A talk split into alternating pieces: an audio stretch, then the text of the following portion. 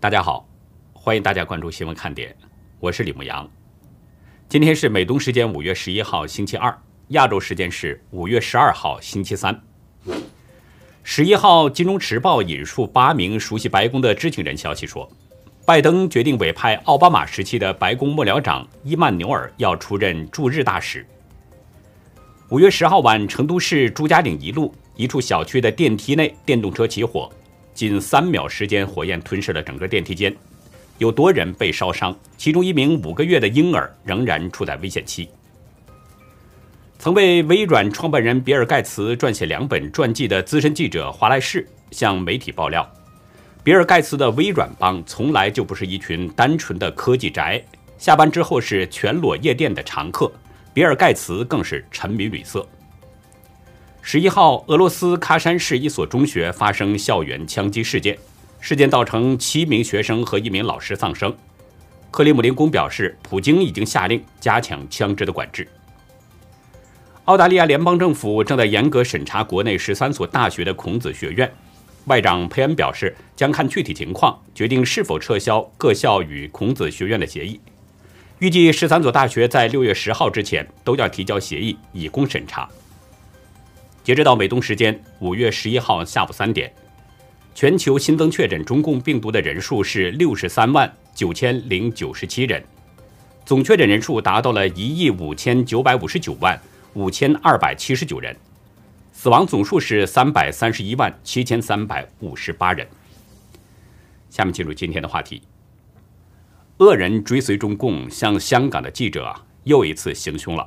但是呢，追随中共行凶。最终是难逃三种结果，我们一会儿把这三种结果都说一下。成都四十九中中学的学生坠亡事件继续发酵，校方和警方先后都给出了通报，定论说是学生个人行为。但是有网友爆出了大料，坠亡案背后并不简单。另外呢，今天中共终于公布了人口普查数据，显示人口是在慢速增长。但是实际上，中国的这个数据漏洞很多。中共是不允许人口的数字下降的，这是因为有多种原因。而中共的御用专家向北京建议，应该放开人口生育。那么，北京会不会发起一个大造人口的运动呢？节目的开始呢，占用大家一点时间说一件事儿。今天中午啊，我的香港同事梁真。在住所楼下遭到了流氓歹徒的棍棒袭击，一分钟之内连续打了十棍，然后呢，流氓歹徒是开车逃跑了。梁真回忆，大约是上午十一点左右，他走出了住所，突然呢，有一个个子不高、瘦瘦的黑衣蒙面歹徒就冲了上来，用棒球棍向他的双腿、双脚连续攻击，于是梁真就大呼救命。随即呢，这个流氓就跳上了一辆黑色的奔驰私家车，逃跑了。当然，歹徒的车牌号已经被记了下来，是 TV 三八五一。梁真随后被送往伊丽莎白医院进行验伤。据梁真提供的照片看呢，通过肉眼我们就可以看到，身体上有多处淤伤。目击证人李先生当时正在路边行走，他听到了呼救声后啊。看到一名手持球棍的男子调转车头开车就跑了。李先生怀疑呢，这是一个团伙蓄谋的暴力攻击，他表示愿意站出来作证。梁真认为这是中共给所有的香港媒体人，特别是一线的记者，这是一个警告，目的是呢让人们闭上嘴巴。梁真说，光天化日之下公然打人，这是对香港市民的开战。目前，梁真已经向香港的警方报了警。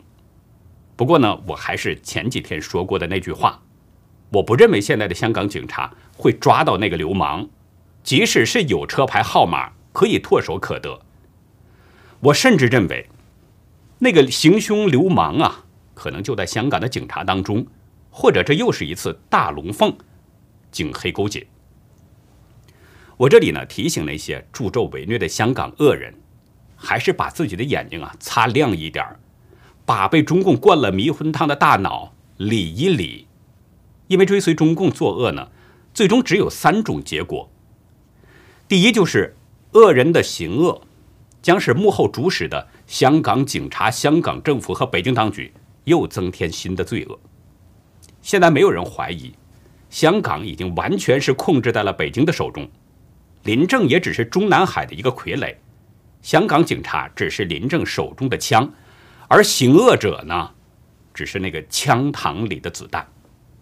也就是说，无论恶人做什么，人们都会想到是中共在作恶，魔鬼在祸乱香港。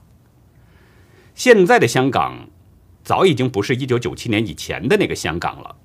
现在的香港恐怖程度并不亚于中国大陆，只不过呢，中共还在掩耳盗铃，想用一块遮羞布捂在脸上，挡住青面獠牙，但根本遮不住他的狰狞。北京当局自己不是都承认了吗？中共是魔鬼吗？习近平在前不久讲话中曾经说过，共产党要自己控制所罗门的那个瓶塞儿。第二，行恶的人和他们的家人从此是生无宁日了，甚至随时都有生命危险。威胁他们的生命安全的不是别人，正是指使他做坏事的那些人和他们的总后台中共。有一点是确定的，行恶的人。他不会守口如瓶。既然他能为了钱而出卖自己的灵魂去攻击好人，那么当有人给他更多的钱或者给他更大的利益的时候，他照样会出卖他的主子。这一点他的主子应该也很清楚。而为了让他永远不说出秘密，那么他们会采取什么样的行动呢？我想啊，行恶的人应该知道，死人才能永远的闭上嘴巴。也就是说，在追随中共作恶之后，随时都有生命危险，他们的主子很可能随时将他杀人灭口，甚至包括他的家人。大家应该知道，卸磨杀驴和灭口晋升，这是中共的拿手好戏。标榜自己伪光正的中共，绝不允许他说出秘密的。第三呢，就是给行恶者本人也增加罪业，谁作恶谁承担。善恶有报，这是永远不会变的。也许中共暂时呢需要你继续去为非作歹，但是大家知道，就算是连续阴雨天气，它也总有晴天出太阳的时候吧。也许行恶者认为中共不可一世，可是中共不可能是永远执政的。谁都想万岁，有谁又万岁了呢？如果中共垮台了，追随中共行恶的那些人。就是最惨的了。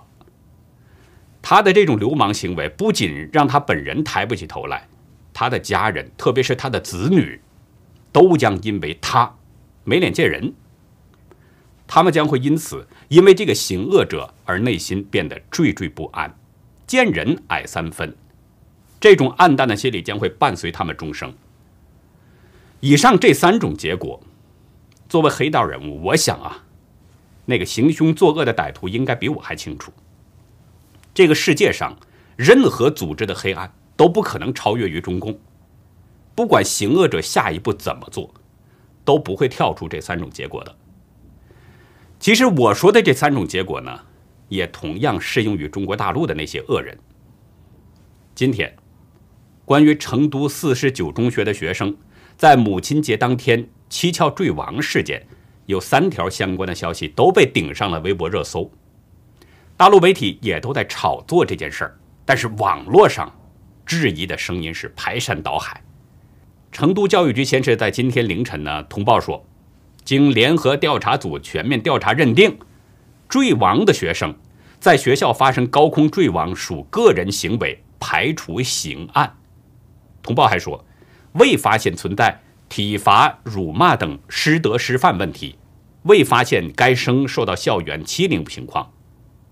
校方的工作人员还表示，网传信息都不是真的，学校会继续发声，积极配合处理。但是这名校方的人员出面辟谣，并没有说网传的信息究竟是什么。过一会儿，我会向大家揭示网友的爆料。我们这里先说警方的回应。成都警方成华区分局相关的警察表示说呢，还在继续深入调查之中，细节还需进一步完善。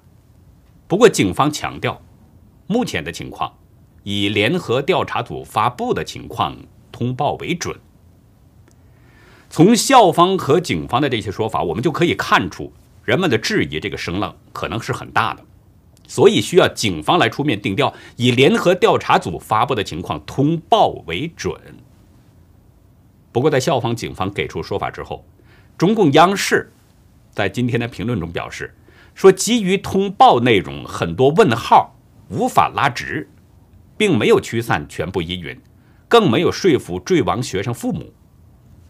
央视称呢，有关部门最应做的不是刻意降温，不是急吼吼灭火。如果认为塞给中共一个结论，公众就深信不疑；抛给坠亡学生家长一个说法，他们就全盘接受，未免天真。单看央视的这些说法，似乎央视这次是站在了老百姓这一面。不过呢，如果您真这么认为的话，那才是真的天真了。大家不要忘了。央视是中共的喉舌，他所说的话一定是为中共当局服务的。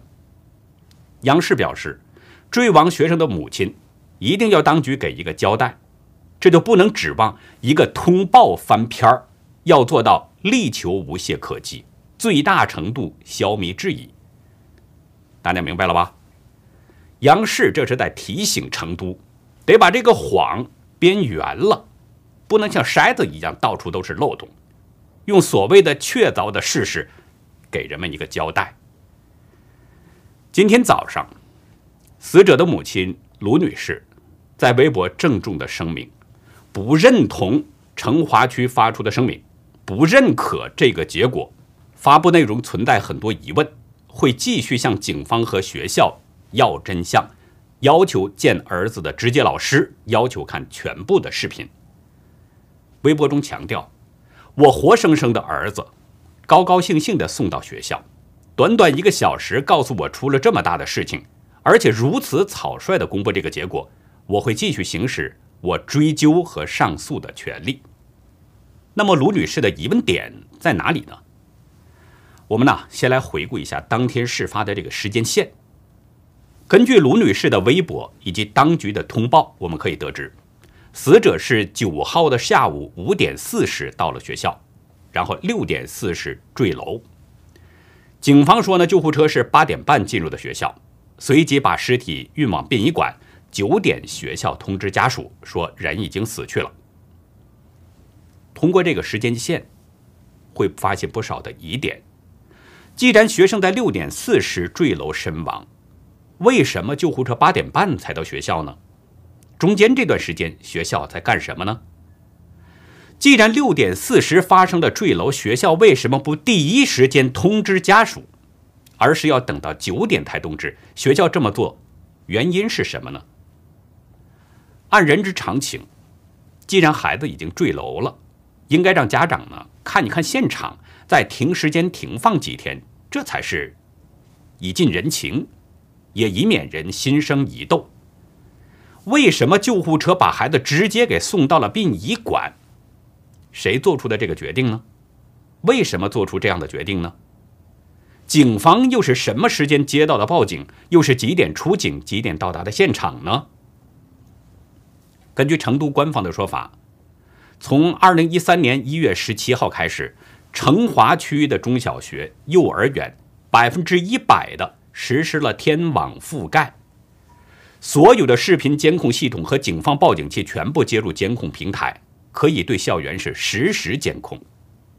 但是为什么恰好事发当时的视频是空白的？谁做了手脚？另外，死者是从几楼坠楼的呢？是从哪个房间坠楼的呢？如果楼层不高，应该有救活的可能。但是警方说救护车是八点半进入的学校。可是有的学生在微博中介绍，救护车是在七点就已经进入到了学校。有网友爆料，成都四十九中到成都北区医院的开车路程还不到五分钟，为什么反应如此之慢？救护车究竟什么时间到场的呢？救护车外出，急救中心应该有时间记录，这个是不是应该公开一下呢？所有的种种疑点。当局不仅没有给出解释，而且啊，学校把家长们全部是拒之门外，无可奉告。家属想看监控，学校不允许。想问问同学和老师，学校在第一时间遣散了所有学生，并且警告他们三缄其口。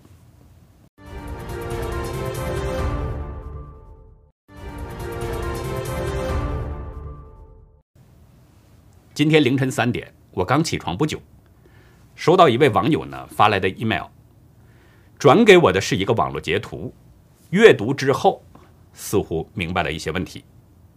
截图是取自大陆的网站知乎，但是我去大陆知乎网站去查看这个帖子的时候，发现作者似乎是设定了限制，或者是被屏蔽了，看不了。发帖人自称是死者同学的父亲。是克服了巨大的心理恐惧才勇敢站出来的。贴文中表示，一直犹豫要不要说出真相，因为说出真相呢，自己的孩子可能就没有办法参加高考，甚至被所有的高中都除名。但是这位家长害怕的是，假如自己的孩子也面临死者同样的境遇的话，却无人为他发声，更害怕那些只把自己的孩子当做孩子的老师。会把别人的孩子都当做垫脚石，所以即使很害怕，还是要发声。帖子中表示，根据自己孩子的描述，四十九中的高中部教导主任万丽霞是死者的化学老师，他的孩子正在准备出国留学，而四十九中只有一个出国留学的名额，而这个名额恰好被死者占用了。帖子中说，婴儿这位所谓的母亲为了他自己的孩子，便在死者坠楼当天晚上将死者人为的从楼上推了下去。这位匿名家长写道：“学校会不知道吗？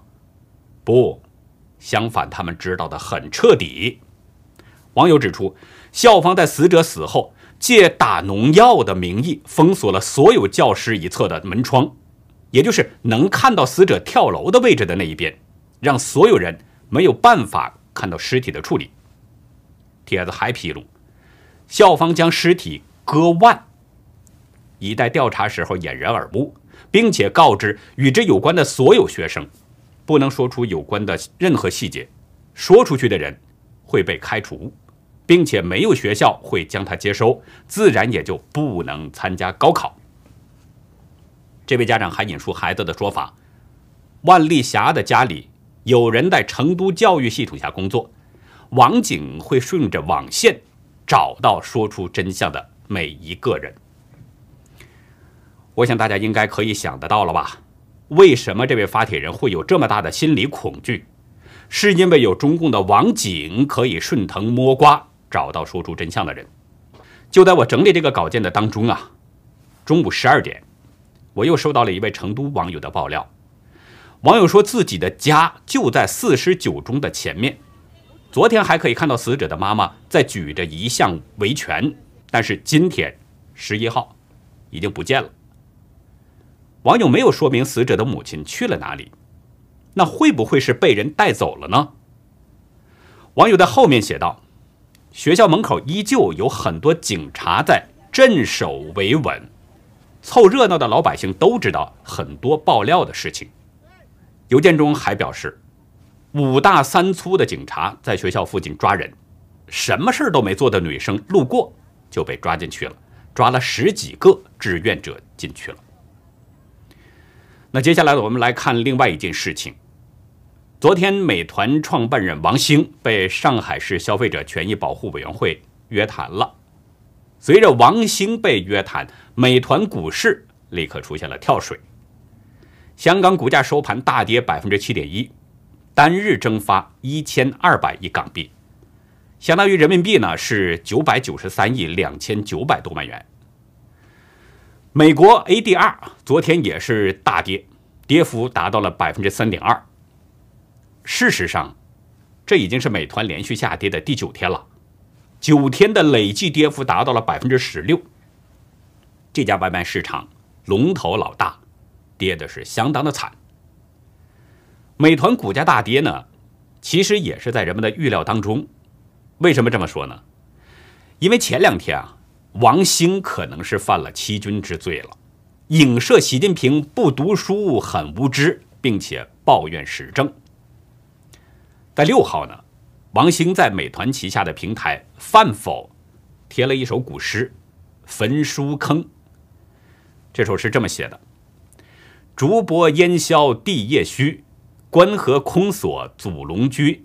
坑灰未冷山东乱，刘向原来不读书。”这首诗啊。是唐朝诗人张杰的作品，写的呢是这个秦始皇焚书坑儒的史实。其中后两句的意思是说，焚书坑儒的灰烬还没有冷却，山东群雄已经揭竿起义，起义军的领袖刘邦和项羽原来都不读书。王兴提出这首诗不久啊，他又给删除了，并且呢他还给出了一个解释，说啊前两天一首唐诗令我感慨。秦国警惕书生，但后来灭秦的刘向却不读书，这给我提了个醒。最危险的对手往往都不是预料中的那些。这些年，阿里一直盯着京东，最后却是拼多多斜刺里杀出来。同理，美团外卖最大的对手看起来是饿了么，但更可能颠覆外卖的却是我们还没有关注到的公司和模式。这不解释吧，或许还好点儿；这一解释，倒引起了人们的注意，颇有点“此地无银三百两”的意味。因为很多人都知道，习近平上学并不多，读的书也没有多少，所以很多人呢是用小学博士在讽刺习近平。而王兴先贴出诗文，随后又删除，这就自然难脱这个欺君的嫌疑了。有媒体认为王兴呢是在讽刺习近平不读书、很无知，也有解读王兴这是在抱怨时政。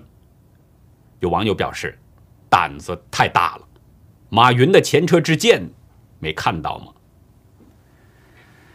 今天啊，中共公布了第七次人口普查结果，二零二零年中国总人口呢是十四亿一千一百七十八万人，这个比十年前增加了。七千二百零六万人，增长率是百分之五点三八，年平均增长率是百分之零点五三，比二零零零年到二零一零年的那个年平均增长率百分之零点五七下降了零点零四个百分点。对于中共通报的数字，其实啊，民间和知识界几乎很少有人相信，因为官方发布的这个数据呢，存在着很多的漏洞。人口统计专家易富前他表示说，统计局公布过根据小学入学数字来推算出生人数，那么一九九六年到二零二零年，共有两亿三千八百多万人出生，但最新公布的这个十四年间的出生数字却是两亿五千三百多万，多出了两千多万。这些人是从哪儿来的呢？石头缝里蹦出来的吗？根据中共公布的数据呢？二零零六年到二零二零年，每年出生人口加起来的总数是两千四百多万，跟中共公布的累计数字是一模一样。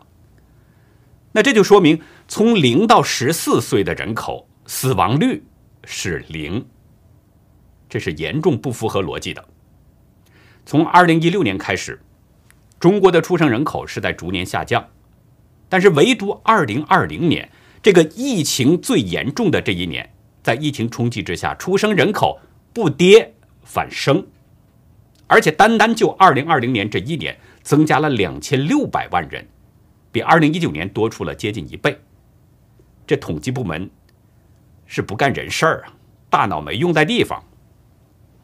其实还有很多漏洞，比如中共说，二零二零年六十五岁以上的人口突然增加了一千六百四十一万人。比二零一九年大增超过六成。再比如，中共说呢，少数民族人口增长远高于汉族等等，这都是胡说八道。总之啊，中共的数字问题很多。一句话就是，中共不会让这个人口数字降低的。我说的是数字上的人口，中共不会让它降低的，因为人口降低可能有多种不利因素。首先一点就是，那就标志着北京当局的人口政策失败了。在中国高昂的生活费用导致中国人不想生更多的孩子。其次就是严重不利于北京对外展示它自身实力。易富田指出，人口的减少表明中国并不是那么强大，中国很快就会被印度给超过去。第三，也将威胁到中国的经济增长奇迹。过去劳动人口的增加对中国经济的增长那贡献是很大的，但是现在中国人口下降，所以中国的经济注定要随之回落。第四呢，就是社会快速老龄化，这是中共严重准备不足的一件事儿。在一个没有全民福利的国家，老龄化意味着什么呢？意味着可观的支出。因为中国人呐，不得不考虑储蓄了，为自己的后半辈子要做一些打算了。那目前中国人的人均储蓄水平其实已经是很高了，但是还不够。人们会继续增加储蓄，这完全不利消费。正因为这四大不利因素，中共的御用研究人员呼吁北京当局应该鼓励人们生育。中国人口统计学家和共同创始人梁建章表示，在没有强有力的政策干预下，未来几年中国的新生人口可能会降到一千万以下，可能会出现世界上最低的生育率。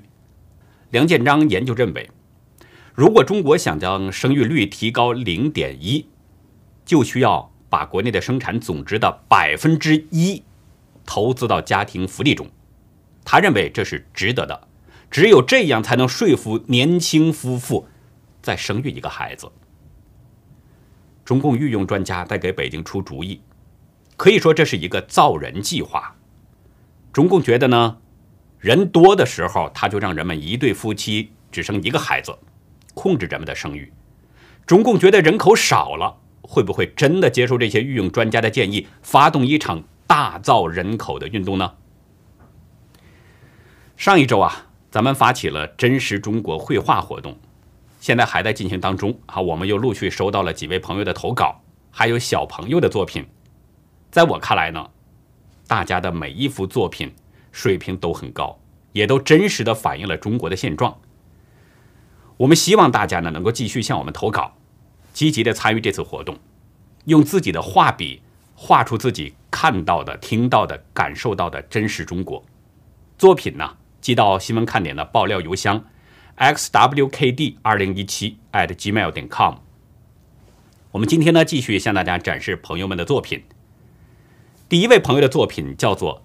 CCP 和谐，画面上是形形色色的脸。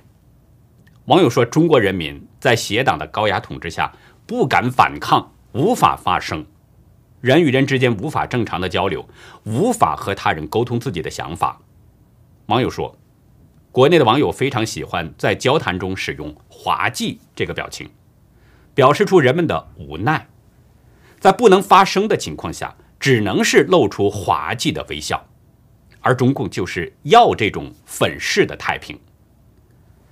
这位网友的创意非常好，不管是哪个阶层，不管是什么样的身份，在中共的统治之下，人们都得装出一份笑脸呐，得给党去装出一副和谐的样子。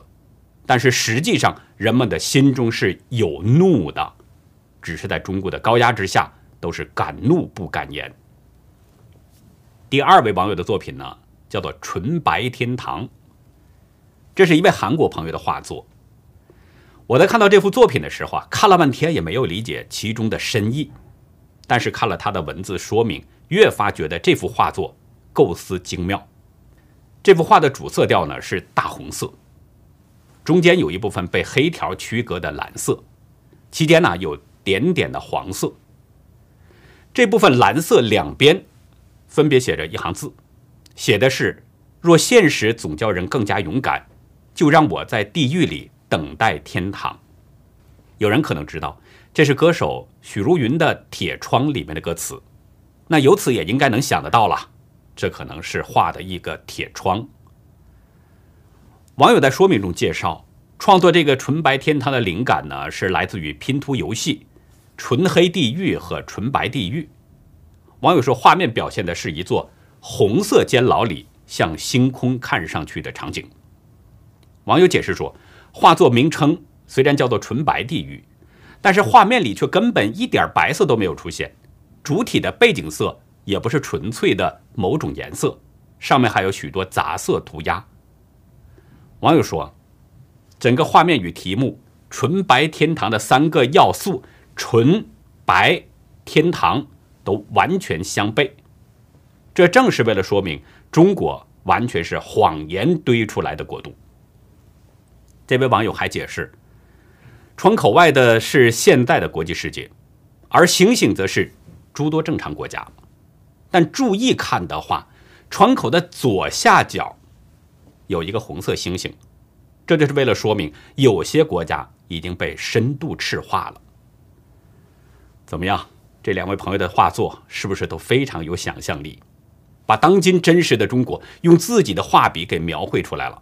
也把中国的画皮给撕的是干干净净。谢谢这两位朋友，也谢谢大家的用心啊！新闻看点正是因为有大家这么热心的支持，我们才走得铿锵有力。真的谢谢大家。另外呢，我们也恳请大家继续多多的支持我们，咱们一起来推倒中共的红墙，解体红色恶龙。最后呢，再提醒大家两点，一个是啊，关于作品的版权问题。今天呢，有一位网友向牧羊指出了，昨天的一个网友稿件里边啊，是修改了文革初期的《百丑图》，原作呢是中央美院翁如兰创作的。这位网友呢告诉我说，如果是借用的话，应该注明借用于漫画《百丑图》。在这里，谢谢这位朋友的悉心指正。另外，我也提醒大家啊，咱们确实。应该尊重版权。如果有借用的情况呢，请大家一定要注明是借用于哪位作者的作品。第二点要提醒大家的呢，就是在投稿的时候呢，请您啊简单的描述一下自己画作的这个内容所反映的情况，这样呃在我们使用这个稿件的时候呢，在理解上不会出现歧义。那好，以上就是今天节目的内容了。如果您喜欢新闻看点呢，请别忘记点赞订阅。并且尽可能的帮我们把这个频道给转发出去，因为真相对每一个人都至关重要。好的，感谢您的收看，再会。